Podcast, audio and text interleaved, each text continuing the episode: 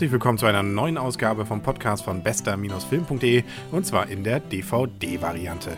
Das Ganze gibt es auch noch in der Kino-Variante. Einfach nochmal auf www.bester-film.de gehen und dort auf Kino klicken. Schon ist man in dem Stream, wo aktuelle Kinofilme besprochen werden. Hier werden DVD-Filme besprochen werden, aktuelle wie auch etwas ältere. Und diesmal haben wir etwas, wo man sich eigentlich sagt, das will man eigentlich nicht sehen.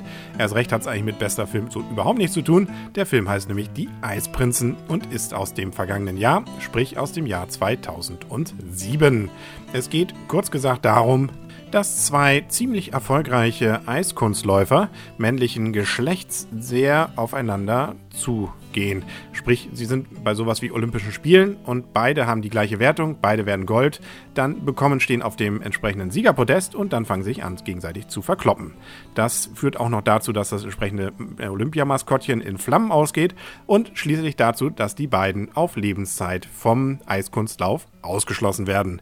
Nach äh, dreieinhalb Jahren, also kurz vor der nächsten Olympiade, stellt man dann fest, hm, es geht vielleicht doch noch eine Lösung nämlich statt des Einzeltanzes gibt es dann den Paartanz. Sprich, es gibt eigentlich kein angebliches Gesetz wohl danach, wonach es immer beim Paartanz Mann und Frau sein könnte. Nein, es gehen auch zwei Männer und so kommt man dann auf die Idee, diese beiden Erzfeinde zusammenzubringen. Das Ganze ist natürlich durchaus mit Reibereien verbunden und auch damit, dass man erstmal sich daran gewöhnen muss, dem anderen auch mal kräftig in den Schritt zu fassen.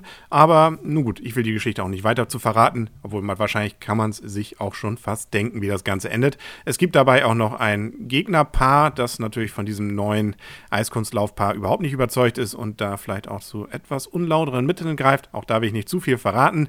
Das Ganze ist sicherlich, das merkt man wahrscheinlich an dieser Schilderung auch, kein psychen, tiefenpsychologisches Drama, sondern eine Komödie und natürlich auch eine, die jetzt nicht an zu tiefergründigen Humor sich heranpirscht, aber immerhin von dem, was man eigentlich erwarten würde bei erstens einem solchen Cover mit ziemlich abgefahrenen Kostümen der Leute und dann auch noch mit entsprechendem Titel. Der deutsche Titel ist da nochmal eine Ecke schlimmer als der englische, der eigentlich mit ähm, Blades of Glory ganz okay gewählt ist. Ja, also für mich ist es durchaus eine Überraschung. Ich dachte erst, das geht so in die echte, in die e gleiche Ecke wie zwei Supernasen tanken Super oder ähm, solche ähnlichen, ziemlich unwitzigen Filme aus unserer Zeit. Nein, das Ding ist ziemlich gut. Also es hat wirklich, also es ist jetzt kein Riesenfilm, aber es hat wirklich ein paar Gags drin, die man ziemlich witzig finden kann. Und der ganze Film ist so von seiner Machart sehr stringent. Es passt alles so ganz gut zusammen. Man mag es gern sehen. Die Trickeffekte, wie sie dann da Eiskunst laufen, sind witzig gemacht und teilweise eben auch so übertrieben, dass das Ganze auch ziemlich gut kommt. Kurz gesagt, also ein netter Zwischendurchfilm, von dem man nicht zu viel erwarten sollte, aber auch nicht zu wenig, weil dann wird man ziemlich gut überrascht. Also wenn man zu wenig erwartet, dann wird man natürlich von dem Film positiv überrascht.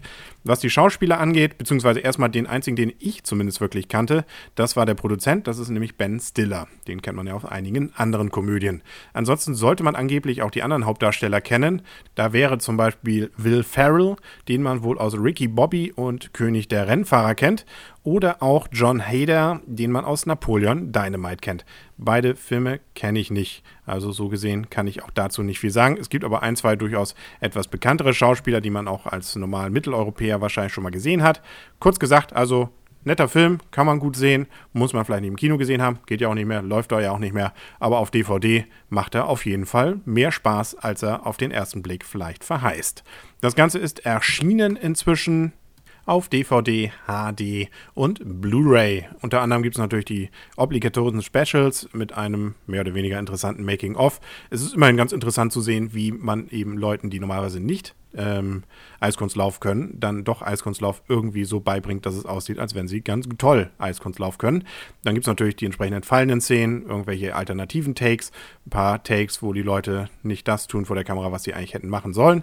Sprich also missratene Szenen und und und ein Video. Also auch diese Zusatzmaterialien bereiten durchaus noch ein bisschen Freude nicht, dass sie jetzt unbedingt sein müssen, aber sie machen doch ein bisschen Freude, glaube ich. Ich werde jetzt erstmal gucken, wo ich hier die nächste Eishalle finde. Man bekommt auch ein bisschen Lust, mal auszuprobieren, ob man vielleicht auch diese komische Figur, ich, ich will ja nicht zu viel verraten, ähm, man sollte vielleicht da auch nicht den Kopf verlieren. Gut, also das war heute die Eisprinzen und wir hören uns auf jeden Fall hoffentlich demnächst wieder, wenn es einen völlig anderen Film gibt beim Podcast vom bester-film.de.